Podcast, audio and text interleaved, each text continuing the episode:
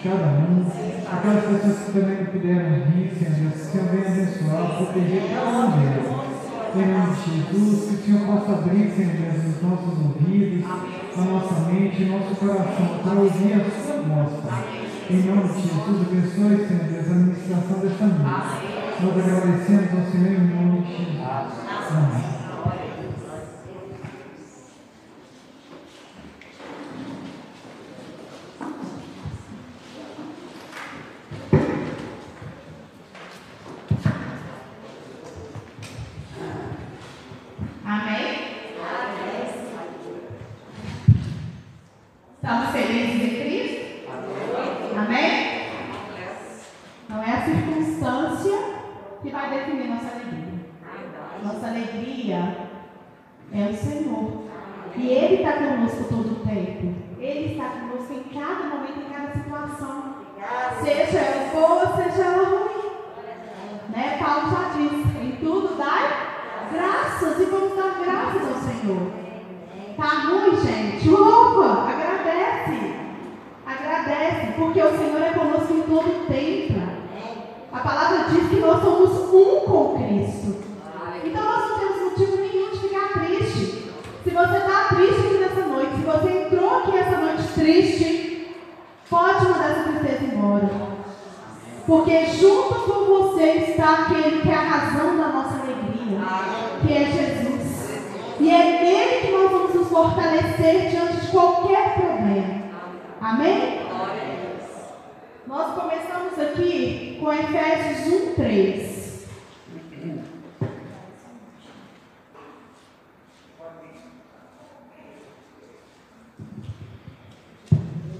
E lá em Efésios 1, 3, que foi o texto que nós abrimos o culto, diz assim: Bendito Deus e Pai de nosso Senhor Jesus Cristo, que nos tem abençoado com toda sorte de bênçãos espirituais nas regiões celestiais em Cristo Jesus. O que, que quer dizer isso? Paulo está falando que nos tem abençoado. Ele está falando para os Efésios. Ele não está falando que será abençoado, nem que foi abençoado. Mas ele tem falado que Deus, o Pai do nosso Senhor Jesus Cristo, nos tem abençoado. Nesse momento ele tem nos abençoado. Nesse momento nós estamos sendo abençoados por Ele. Como nós somos na nossa casa, na nossa família, como nós somos em qualquer lugar que nós estivermos. Porque em Cristo Jesus nós temos todas as coisas. E nós não podemos duvidar disso nem um minuto da nossa vida. Nem um minuto. Porque quando nós entendemos quem nós somos em Cristo Jesus, gente, todas as dificuldades elas vão sair. Porque eu não vou olhar para a necessidade, eu não vou olhar para a dificuldade, mas eu vou olhar para o autor e consumador da minha fé, que é Jesus Cristo. Eu vou olhar por aquilo que foi conquistado na cruz por mim. Amém? Eu não vou olhar para o problema, mas eu vou olhar para a solução do meu problema, que está em Cristo Jesus. Feche seus olhos. Senhor, nós te agradecemos por sua revelação aqui nessa noite. Nós te agradecemos pela compreensão que o Senhor trará ao nosso espírito. Nós te agradecemos, Senhor, por tudo que nós temos em Cristo Jesus. A começar aqui nesse momento, Jesus, pela compreensão de quem nós somos. Senhor, conduz esse momento, trazendo a revelação que só o seu Espírito pode trazer ao nosso espírito. Desde já nós te agradecemos, em nome de Jesus. Amém. Nós já recebemos tudo em Cristo. Amém? Amém? Será que a gente recebeu uma parte? É isso que a Bíblia diz? A Bíblia diz que todas as coisas, e em 2 Pedro 3 fala que tudo o que nós precisamos para compreender Jesus, para conhecer Jesus, já nos foi dado. Então todas as coisas já nos, foi, nos foram dadas para que essa compreensão entre no nosso coração. Então nós já recebemos tudo. Nós não temos falta de nada, porque nós recebemos tudo em Cristo Jesus. Amém? E quando nós compreendemos isso, nós vamos, essa compreensão vai vir quando eu perceber quem eu sou em Cristo Jesus. Lá em 1 Coríntios, vamos lá?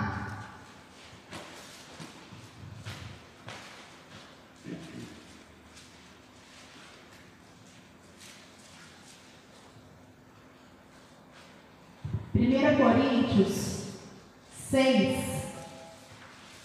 verso 17.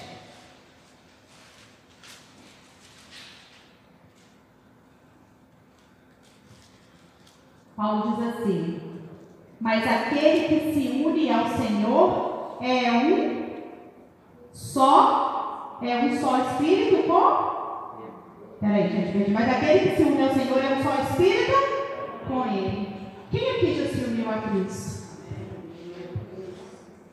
Você já se uniu a Cristo? Então você entende que você é um com Ele? Então você entende que você é um com Ele? Todas as bênçãos espirituais das regiões celestiais já foram liberadas sobre a sua vida? Amém? Então por que correr atrás das coisas aqui dessa terra? Por que sofrer com as coisas dessa terra? Desse reino? Por que ficar triste diante de situações que são desse reino? Amém? Eu sempre que eu, que eu venho trazer palavra, eu sempre gosto de compartilhar aquilo que eu estou vivendo. Porque eu acho que só quando eu tenho uma experiência é que isso se torna real para eu passar para alguém. Quando eu tenho experiência com Jesus. E nos últimos dias eu tenho tido uma experiência com Ele de compreender isso. Né, pastora Tivana? Quanto tempo estudando, mas de uma forma tão real. O que é ser um com Cristo, que isso tem enchido a minha vida de alegria. E me faz até esquecer as coisas que estão acontecendo. Porque quando nós somos um com Ele, nós temos todas as coisas, irmãos. Nós não precisamos ficar mais mendigando as coisas. Porque nós já somos um com Cristo. Nós já temos a tudo através dele. O Senhor Deus já nos deu. Só basta a gente compreender quem a gente é. E a Bíblia vai nos trazer isso em vários textos, em vários versículos. Quando nós estudamos né, as cartas, as epístolas, a nova aliança, o, o Novo Testamento, a gente vai compreender que Deus já nos deu, através de Cristo Jesus, todas as nossas necessidades supridas. Amém?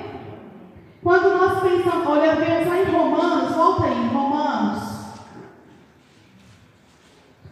8,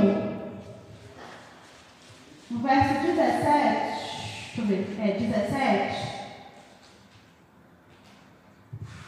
Diz assim: Ora, se somos filhos, também somos herdeiros, herdeiros de Deus e co-herdeiros com Cristo. Com Ele sofremos, mas também com Ele seremos glorificados. Então, quem nós somos em Cristo Jesus? Em Cristo Jesus, nós nos tornamos filhos. Em Cristo Jesus, nós nos tornamos co-herdeiro de todas as nos vem. Amém? Então, quando nós entendemos que tudo está disponível, o que é graça?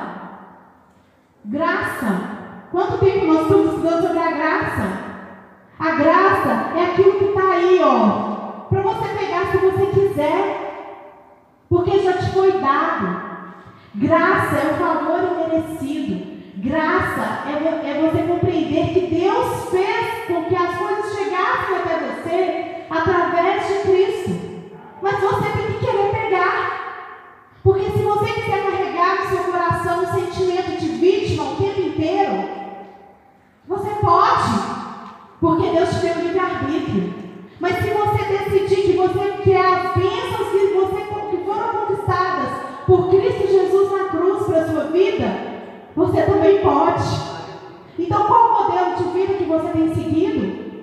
Será que o modelo de vida que nós estamos seguindo hoje, enquanto igreja de Cristo, é um modelo de pegarmos e recebermos a graça do Senhor? De recebermos todas as bênçãos sobre a nossa vida? É um modelo, ou é um modelo de ficarmos nos fazendo de coitados e pobrezinhos para este mundo? A igreja de Cristo é a noiva. A igreja de Cristo, nós somos quem Ele ama. Amém? Deus nos ama de tal maneira que Ele deu o seu Filho para que pudesse nos salvar. O que mais nós podemos querer além disso? Amém? Deus, Ele já nos tirou do reino das trevas e já nos trouxe para o reino da luz. Isso é uma realidade, gente. Nós não vivemos mais nas trevas. Se você crê em Cristo Jesus, se você tem Jesus como seu único e suficiente Salvador, não só para te salvar e te fazer morar no céu, não, mas para ser o seu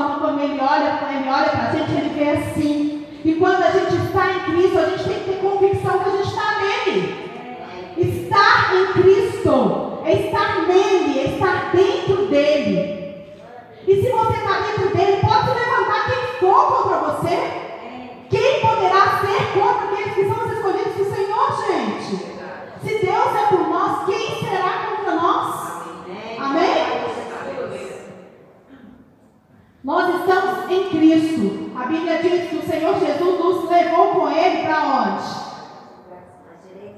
Para a direita do Pai. Para nos conceder essa bênção. E infelizmente tem tanta gente esperando a bênção ainda. A gente vai falar do judeu que espera o Messias. Espera aí. Tem tanta gente que já conhece Jesus e que está esperando Jesus. Vamos viver a realidade de Jesus em nós. Quando o Senhor Jesus a Bíblia diz que ele mandou alguém para ficar com a gente. Quem é esse alguém? O Espírito Santo. E o Espírito Santo, quando ele vem sobre a nossa vida, ele não vem, gente, como uma possessão assim. Eu vou entrar aqui nesse momento ele está. Agora eu saio. Sabe? ou como companheiro para estar do meu lado. Não é isso que a Bíblia diz. A Bíblia diz que nós somos templo do Espírito Santo de Deus. Se eu sou o templo, onde que ele está? Dentro de mim, em todo o tempo. Se o Espírito Santo está dentro de mim todo o tempo, se eu tenho esse entendimento que ele está em mim, independente se eu pego, se eu deixo de pecar, eu tenho esse entendimento que Ele está dentro de mim, eu tenho essa compreensão, o manifestar dele vai ser uma realidade. O fruto dele, gente, quantas vezes nós oramos por paciência? Quantas vezes nós oramos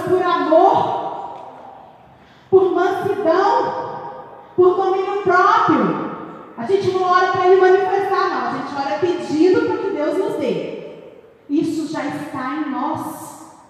O fruto do Espírito é a manifestação do Espírito Santo na nossa vida. Não é? Então, se é a manifestação, isso já está em nós. Nós já temos amor. O amor de Deus está dentro de nós. A bondade de Deus está dentro de nós. A fidelidade, a mansidão, o domínio próprio, a longanimidade.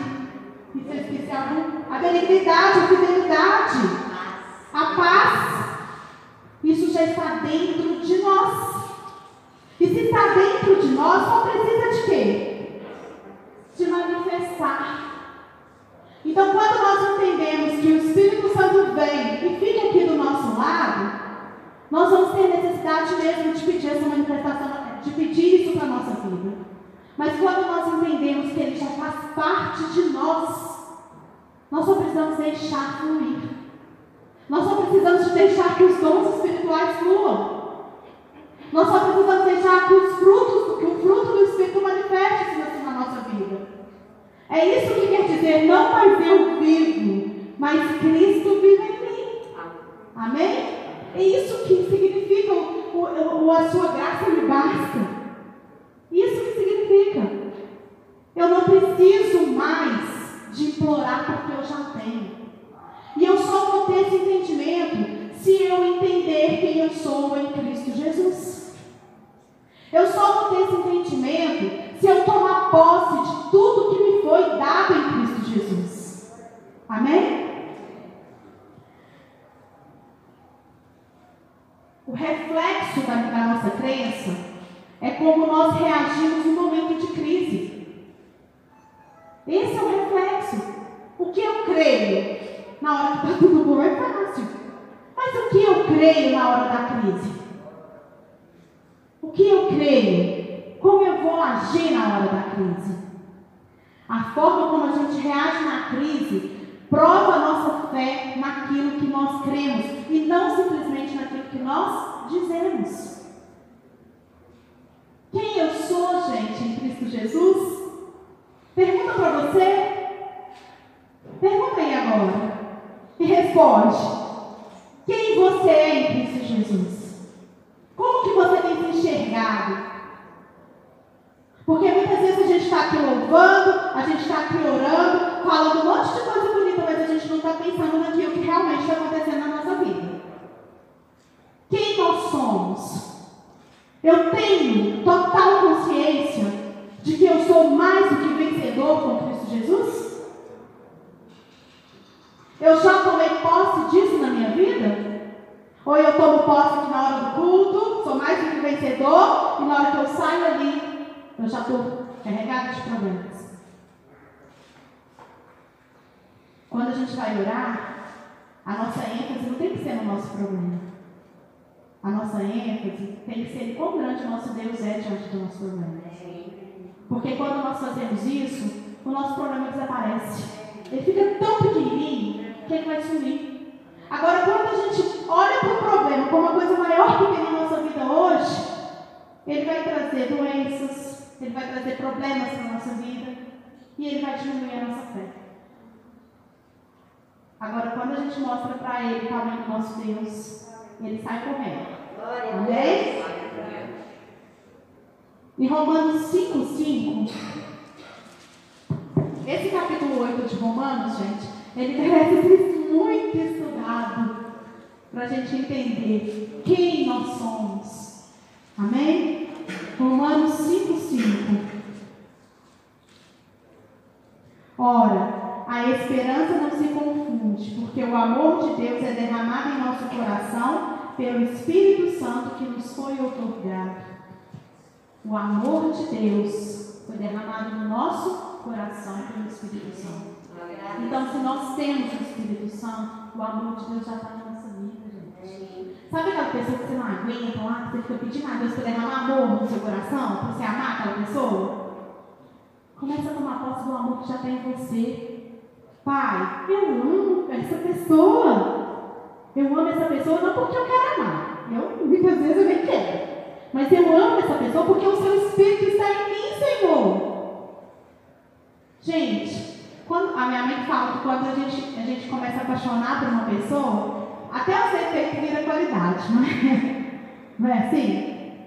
Quando o manifestar do amor de Deus acontece na nossa vida, até o, o defeito daquela pessoa que você não aguenta, você vai começar a derramar. Porque não é com a sua força. Paulo fala lá em Filipenses que tudo posso naquele que me fortalece.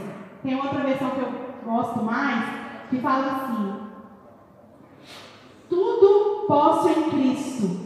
Tudo posso em Cristo. Que me fortalece nessa, não é assim? Com a força de Cristo em mim, eu posso todas as coisas. Então, até aquilo que parece muito difícil para mim, se eu compreender que a força de Cristo está em mim, vai acontecer.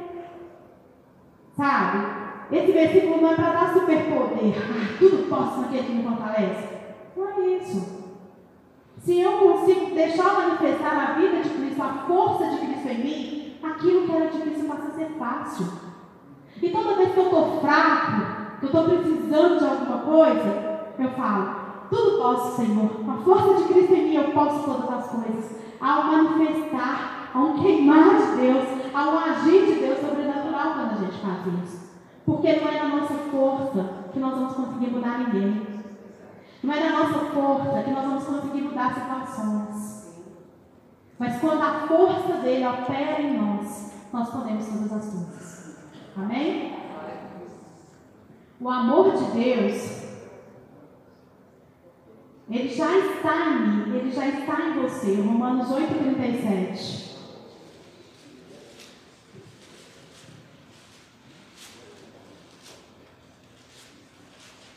Então, o amor de Deus, ele já está em mim, ele já está em você. E esse amor, manifestar desse amor na nossa vida, vai comprovar isso aqui de Romanos 8,37. Em todas as coisas, porém, somos mais que vencedores por meio daquele que nos amou. Seja qual for a sua luta, seja qual for a sua dificuldade, olhe para Cristo.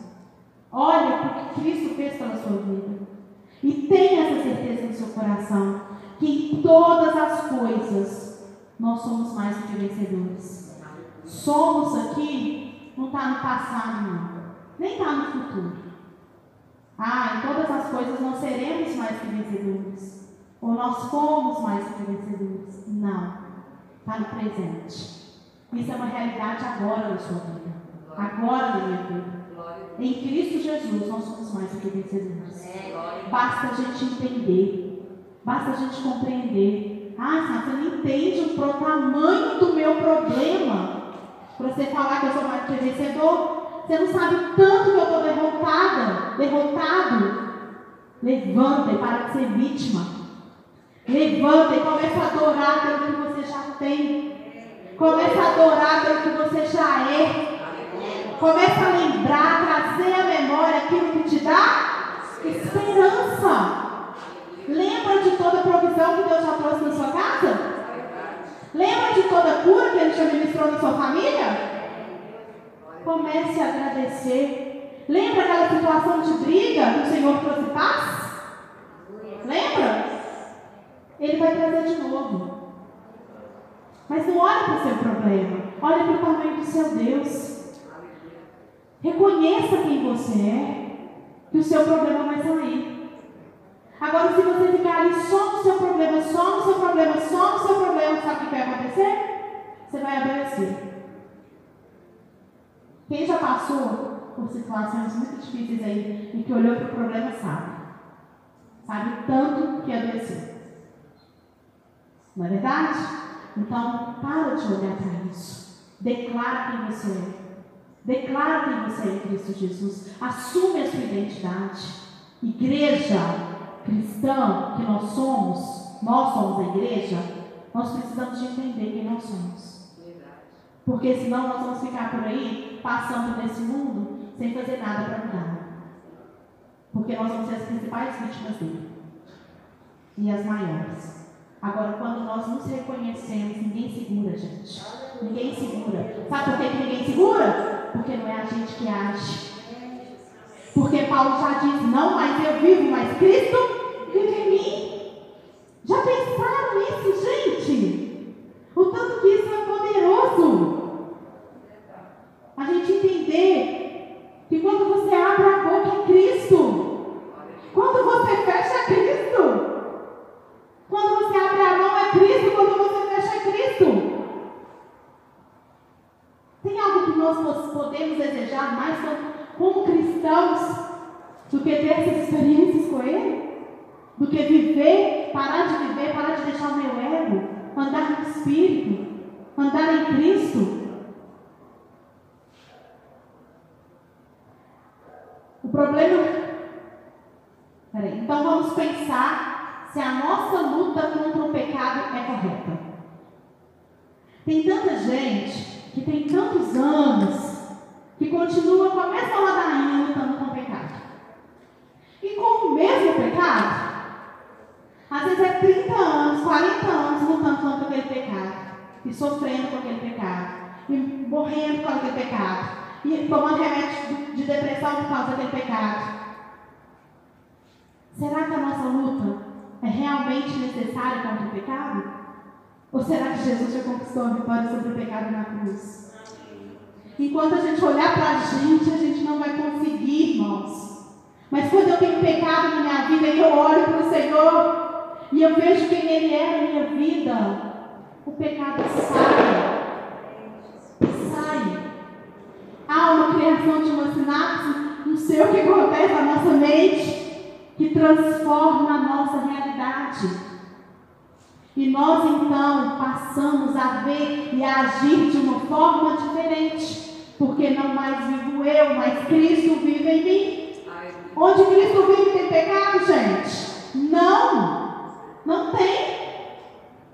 Então nós precisamos compreender isso.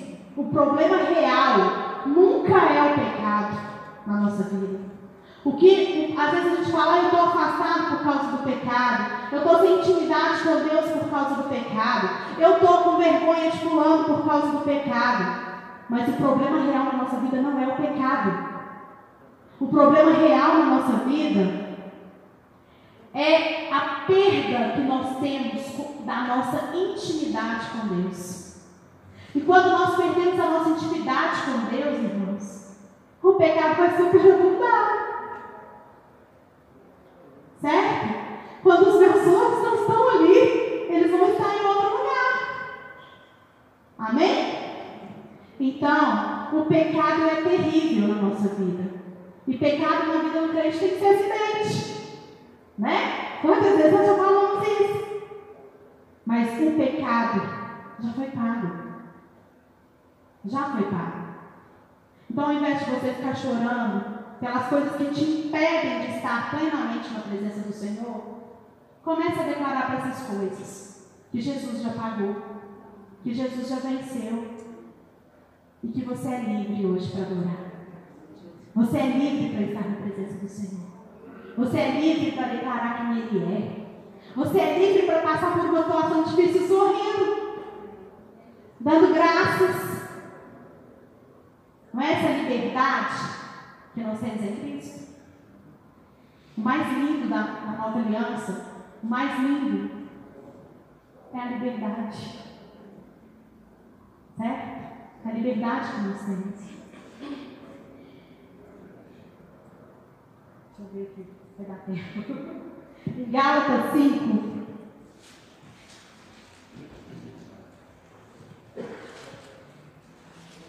Eu falei um pouquinho sobre isso, mas vamos lá. Gálatas 5, 17.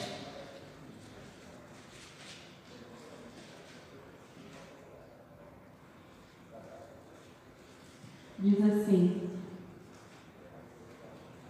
porque a carne milita contra o espírito, e o espírito contra a carne, porque são opostos entre si, para que não façais o que porventura seja do vosso querer. Mas, se sois guiados pelo espírito, não estáis sob a lei. Ora, as obras da carne são conhecidas, e são prostituição, impureza, lascívia, idolatria, feitiçaria, inimizade, porfia, ciúme, ira, discórdia, dissensão, facção invejas e bebedices, glutonarias e coisas semelhantes a estas, a respeito das quais eu vos declaro, como já outrora os preveni, que não herdarão o reino de Deus os que tais coisas praticam. Mas o fruto do Espírito é amor, alegria, paz, longanimidade, benignidade, bondade, fidelidade, mansidão, domínio próprio. Contra estas coisas não há, não há lei. E, o que, e os que são de Cristo Jesus crucificaram a carne com suas paixões e concupiscências ou desejos. Se nós vivemos no Espírito, andemos também no Espírito. Amém? Então, pessoas mortas, elas não vão lutar, não é verdade? Luta, gente. Alguém já morreu luta? Luta?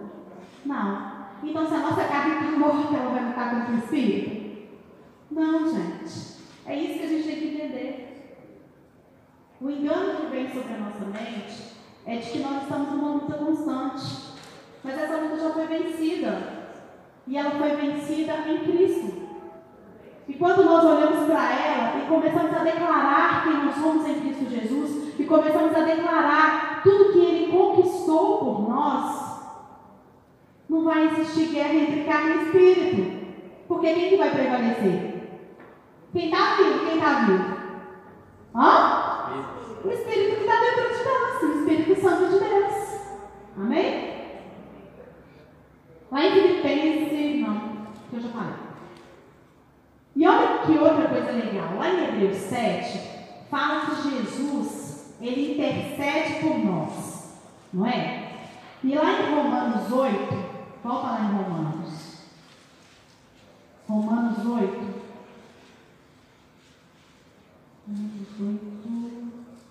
28? Não. Romanos 8, 26.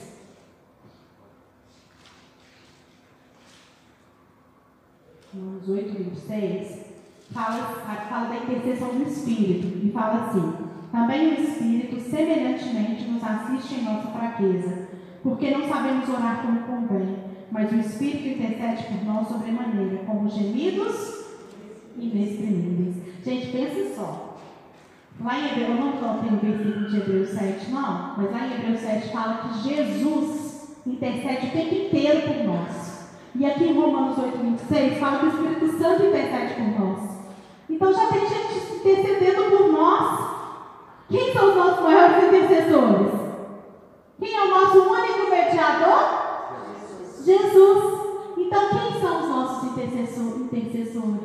Jesus e o Espírito Santo. Eles estão intercedendo para que a gente consiga compreender quem nós somos nele.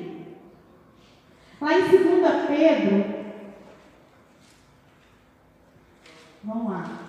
2 Pedro 1, 3, fala assim: visto como, pelo seu divino poder, já nos deu, nos tem dado, nos tem sido dado todas as coisas que conduzem à vida e à piedade. Como que ele vai que Deus nos conduz à vida e à piedade? Olha só, pelo conhecimento completo daquele que nos chamou para a sua própria glória e virtude. Deus quer que nós conheçamos, que nós assumamos, que Ele já assuma o nosso papel, o nosso lugar. Deus quer que a gente assuma quem nós somos. Essa é a vontade do Pai. Essa é a vontade do Pai em Cristo. Amém? Gente, lá em Romanos 8, 28.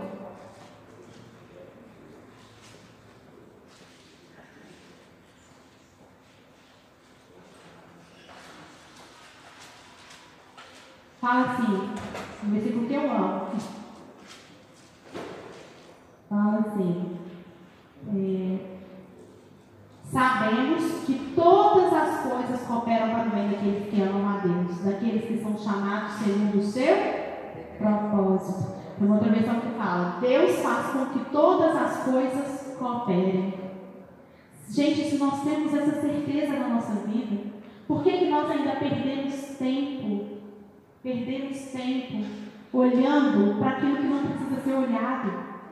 Vamos olhar, fixar colocar os nossos olhos no autor e consumador da nossa fé, que é Jesus. Amém. Ele é o único que vai livrar você da situação que tá, você está vivendo. Ele é o único que vai mudar a sua família. Ele é o único que vai trazer provisão. Então comece a declarar quem você é nele. Em vez de você ficar chorando, falando que não tem jeito, declare. Declare. Quando você estiver fraco, declare: Pai, com a força de Cristo em mim, eu posso todas as coisas. Busque do Senhor aquilo que o Senhor tem, já te deu, porque Ele não vai dar, não, gente. Ele já deu. Todas as bênçãos já foram liberadas. Não é, pastor? Todas. Será que tem alguma que ficou de lado? Ele esqueceu. Ele esqueceu dessa área da minha vida. Não. Ele não esqueceu dessa área da sua vida.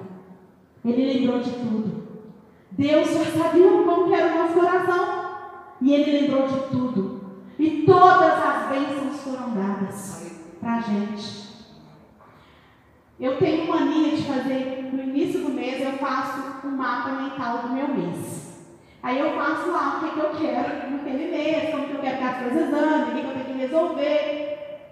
E eu tive uma experiência tão grande com isso, gente, com esse entendimento esses dias. Eu estou meio flutuando. tão feliz de, de cuidar de Deus com a gente. E eu fui fazer o meu, meu mapa e eu comecei a fazer tudo que eu queria resolver no mês. Na hora eu tive uma vergonha, porque eu estava colocando coisas pessoais, coisas que já são resolvidas em Cristo. E eu falei, peraí, não. Aí eu fiz um desenho com todas as bênçãos caindo do céu e eu lá pronta para receber. Aí eu falei, gente, aí eu morri de rir depois que eu voltei nos anteriores, falei, como o Senhor conseguiu transformar a minha mente? Eu não preciso de correr atrás das coisas. Se eu creio quem eu sou em Cristo Jesus, as coisas vão vir e vão acontecer. E vão acontecer. Tem um exemplo bom, que eu nem gosto de dar exemplo de coisa material, não, mas só para a gente entender. O gênero é testemunha nisso. Tem três anos que eu estou vendendo meu carro. Imagina. Gente, eu não vejo nem o decreto. Vai todo dia uma pessoa olhar. Vai todo dia, olha, vai embora, não compro meu carro, e eu precisando de vender meu carro, eu quero um carro novo. E eu estou lá tentando vender o carro e consigo. Aí, e eu pedindo, pai, manda um comprador, pai. Ô pai, manda alguém para comprar esse carro. Ô pai, eu preciso de um carro novo. E o Espírito falou comigo, para de pedir isso. Pede o que é maior, pede o que é melhor, pede a presença do Senhor na sua vida, o conhecimento pleno de Jesus na sua vida. Pede sabedoria de Jesus na sua vida. E eu fiz um propósito de não pedir nada por 30 dias. Só agradecer. E aquilo que está difícil, eu estou agradecendo. Obrigada por isso, Pai, porque eu sei que todas as coisas cooperam para o meu bem. E se o Senhor está permitindo isso, é porque isso aqui vai cooperar para o meu bem. Gente, no meio da quarentena, todo mundo sem dinheiro, me liga um pastor, um amigo meu, e falou assim, Sara, tem uns dois anos que eu não vejo ele. Meu carro já estava vendo. Sara, você já vendeu seu carro? Aí eu falei assim, não, não, vende não. Por quê? Ele falou, não, porque minha mãe está querendo carro e eu estava orando aqui e pedi ao Senhor para me mostrar um carro para minha mãe. E o Senhor me mostrou a escola e o seu carro na porta. Aí eu falei assim, amém. Aí ele falou assim, então você quer vender seu carro ainda? Quer. Quanto? Eu falei, valor dele. Tudo bem, pode fechar. Vende meu carro. Gente, é bombeiro. Enquanto eu material é bombeiro. Eu não quero vender nem, nem imaginar das coisas maiores que Deus pode nos dar. Mas assim, só o despreender disso trouxe a solução. Né, amiga? Só o despreender Quantas vezes eu já pedi para as pessoas orarem para vender esse carro? E na hora que você imagina assim, gente, 15 dias antes eu falei para o Rafa assim, tira a placa de venda desse carro. Aí o Rafa falou assim, por quê? Falei, ah, está tendo valorizando. Três anos ninguém compra carro. Tira essa placa de vender esse carro, não? E comecei a agradecer, pai, obrigada por esse carro que você me deu. E entrava no carro, nossa, esse carro é bom demais. E agradecendo, o que, que aconteceu? Veio a solução. O que, eu estou querendo mostrar com isso? Quanto mais a gente fica preso no problema, mais nós impedimos o Espírito Santo de moldar a nossa mente e de transformar o nosso coração. O nosso coração não está em carne. O nosso coração não está em dinheiro. O nosso coração está em coisa muito maior. Que são as bênçãos espirituais sobre a nossa vida, gente. É isso que a igreja. São as bênçãos espirituais que são muito maiores. Tem tanto texto aqui né, no livro de Romanos, de Coríntios, que dá para a gente ver sobre como Paulo nos ensina a, a viver com essas bênçãos. A vida de Paulo foi fácil, mas em todo tempo ele deu graças. Não é verdade? Esses dias é, eu estava assistindo uma, uma ministração sobre nome de, os nomes de Deus, sobre o Pai Nosso. Aí na ministração estava lá, né? É, Pai Nosso que estás no céu, santificado seja o vosso nome. Então, quando a gente diz Pai Nosso, quando Jesus ensina a orar dessa maneira, só de curiosidade aqui, tá? É, pai, quando Jesus diz, por que, que Jesus diz Pai Nosso? Porque os religiosos não diziam isso. Então Deus era algo que distante. Então Jesus diz Pai para primeiro quebrar esse paradigma de que Deus é um Deus distante, mas Ele é um Deus próximo. E quando ele fala santificado é o seu nome. Quando ele fala isso, é porque para o hebreu, para o judeu, o nome ele tem muito valor e significado. Talvez na nossa cultura a se importe com isso. Mas na cultura judaica, o nome reflete o seu caráter. Então, quando uma pessoa nasce, né, olha na história bíblica, quantas vezes Deus trocou o nome? Então, Abraão tinha o nome de um caráter. Quando esse caráter dele foi tratado, foi mudado, ele se tornou Abraão. Sarai se tornou Sara. Pedro, Simão se tornou Pedro. É, tá, é, Saulo se tornou Paulo. Então, houve mudança. Né? Então, nós, às vezes, a gente, com a nossa cultura, a gente não compreende muito essa questão de nome, do nome de Deus. Mas na Bíblia, quando você vai estudar o grego, né, o nome de Deus é algo muito sério. Porque os nomes de Deus refletem o seu caráter. Quem Deus é. E uma curiosidade que me chamou muita atenção e eu trouxe aqui é o significado de Jeová. O nome de Deus na Bíblia é Jeová, o Yahvé, né? Lá em, grego em grego, né? E o que, que significa Jeová, você sabe? Vitória. Vitória. Então, quando a gente diz Jeová Rafá, Rafá é cura. Vitória na cura. Jeová Nissi, Nissi é bandeira. Bandeira de vitória.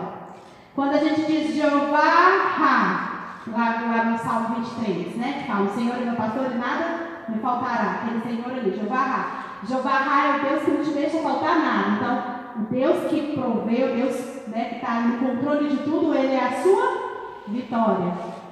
Jeová Jiré. Deus é provedor. Jiré é provedor. Provedor de vitória. Então, se a gente entender esses nomes de Deus, e a gente declarar esse nome de Deus, o que, que nós estamos declarando na nossa vida? Vitória. Se a nossa vida não tem sido um palco de vitória, quando o Senhor Jesus diz: santificado seja o teu nome, venha a nós o vosso reino. Se o, meu, se o reino de Deus não está vindo a mim com vitória, eu preciso descobrir o que está errado tem alguma coisa impedindo. Porque Deus, Ele é homem para que minta? Ele é filho do homem para que se arrependa? O seu caráter muda. O seu caráter é o mesmo. Então, se nós entendemos quem é o nosso Deus, qual o caráter do nosso Deus, a nossa vida vai ser de vitórias. Gente, vitória não quer dizer ausência de problema. Paulo teve uma vida de muita vitória, mas também uma vida de muita luta. Isso é uma realidade. Vitória é a convicção de que todas as coisas cooperam para o seu bem. vitória, você ter certeza que tudo Deus está fazendo para o seu crescimento. Amém? Em 1 Tessalonicenses 5, 18, para acabar, diz assim: Em tudo dá graças, porque esta é a vontade de Deus para convosco.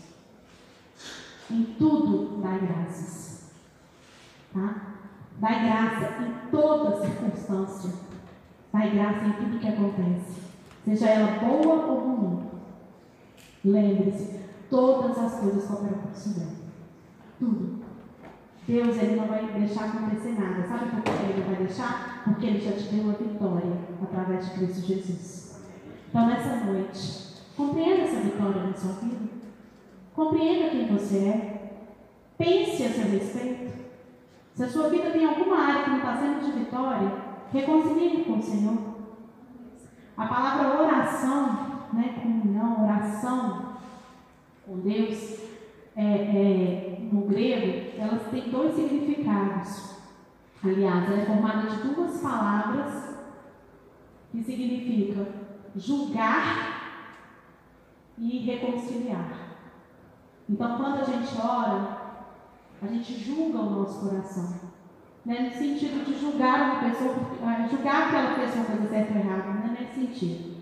É assim, por exemplo, você está dirigindo e você vê um carro parando lá na frente, você vai frear. Não é? Esse julgamento de frear é nesse sentido. Um julgamento de mudança na sua vida. Então, julga o seu coração, sabe? Não para te deixar triste, mas vê o que está de errado e começa a declarar para o Senhor quem você é em Cristo Jesus. Comece a convencer o seu coração de quem você é. Porque orar, gente, não é apresentar para Deus as nossas petições. Não é só isso, não. Faz parte. Mas não é só isso. Orar é a gente conseguir alinhar o nosso coração com o de Deus. Quando a gente faz isso, o entendimento de quem nós somos vai acontecer. E o nosso coração vai ficar convencido de quem nós somos. Amém? Então, que nós possamos aproveitar essa oportunidade e nos declarar vencedores em Cristo Jesus. Amém?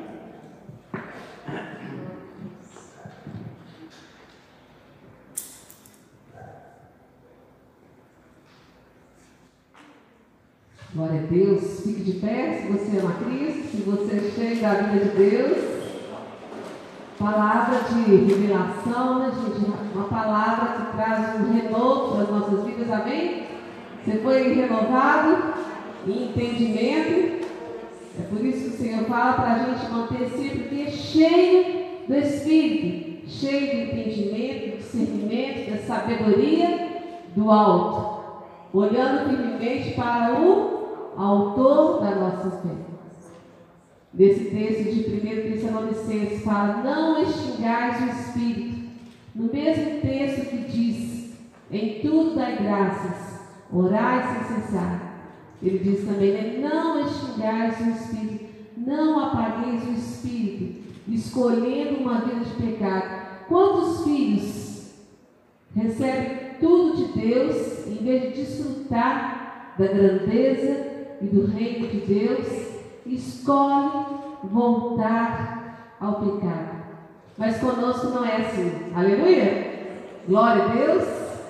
Vamos declarar a nossa fé, nossa convicção no Senhor. Creio que cada um daqueles que estão aqui são salvos em Cristo Jesus. Glória a Deus pela vida de cada um.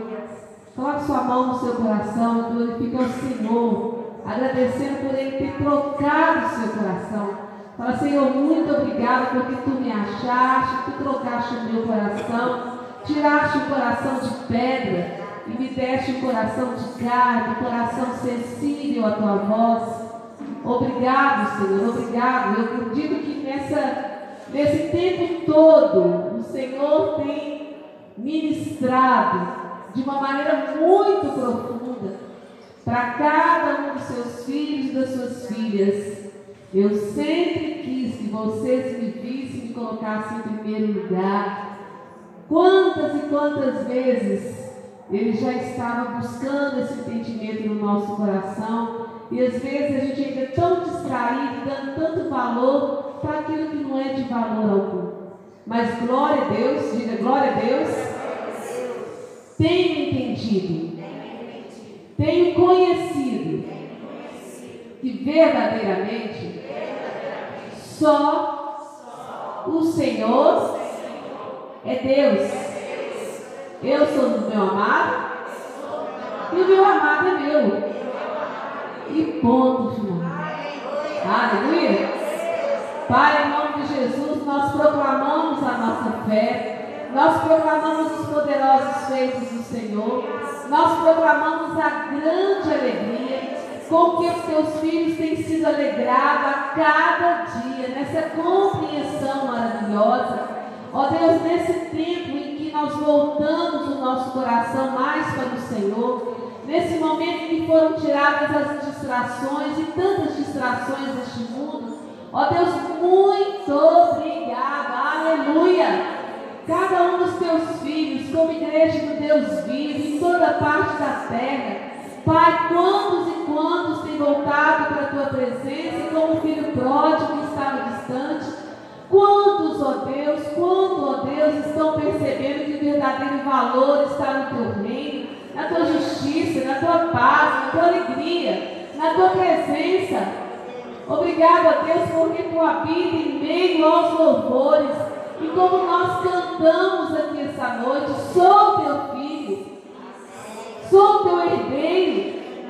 Pai, como que nessa música já foi um preparo para essa mensagem. Obrigado, Espírito Santo, de uma maneira tão gentil e convincente, transformadora. Tu tens animado o nosso coração e tem feito conosco como fez com o povo de Tessalonicenses.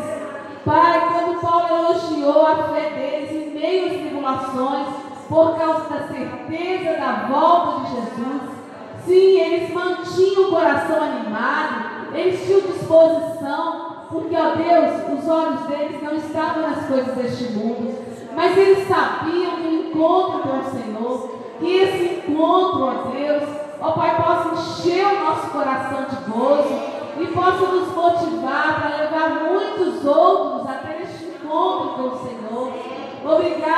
Deus, obrigado pelo teu Espírito tem nos ensinado. Obrigado pela tua presença, pela tua companhia. Obrigado por esse ano das promessas, em que temos reconhecido quantas as promessas do Senhor são sim do Senhor. Obrigado, Espírito Santo. Obrigado, Espírito Santo. Obrigado. Você pode agradecer ao Senhor. Você pode se animar no Senhor. Cada um que se anima, que se renova no Espírito. Ele é boca de Deus, ele é tamanho do Senhor para levar muitos outros Glória a Deus, glória a Deus, aleluia. E nós vamos apresentar os pedidos de oração. Vou pedir para os intercessores virem aqui. E nós colocamos sempre cada um desses pedidos de oração. Como que, gente? Como uma grande oportunidade do Senhor ser glorificado. Aleluia. Cada uma das suas necessidades é uma oportunidade para que o Espírito de Deus seja glorificado, exaltando a Jesus em nome de Jesus.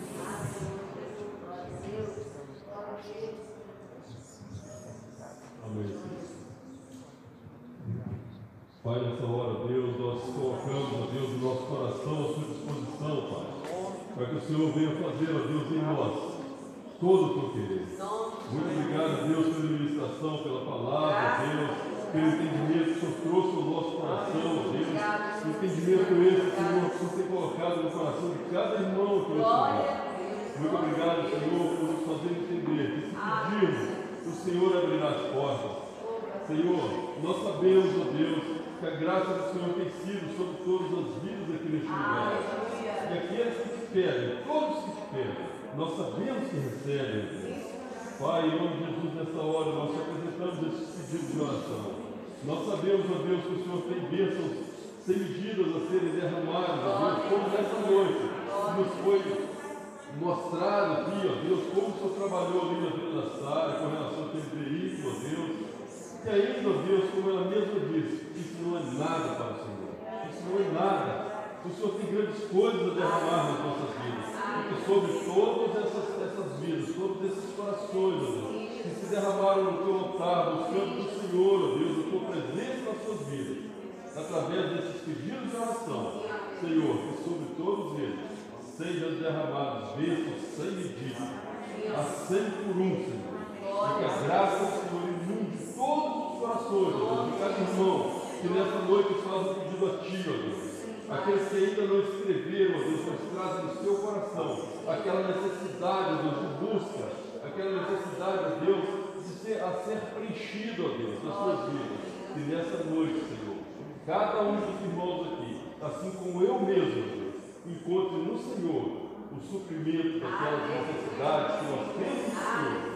Em nome de Jesus, cada um de nós, Deus, sejamos, ó Deus, nessa noite, merecedores, ó Deus, da tua graça nas nossas, vidas. Em nome de Jesus, nós te agradecemos por tudo que o Senhor tem feito, Senhor. Amém. Você pode aplaudir o Senhor pelo seu cuidado, pelo seu amor? Aleluia! Glória a Deus! Glória a Deus! Glória a Deus! E eu quero aplaudir a vida de cada um de vocês.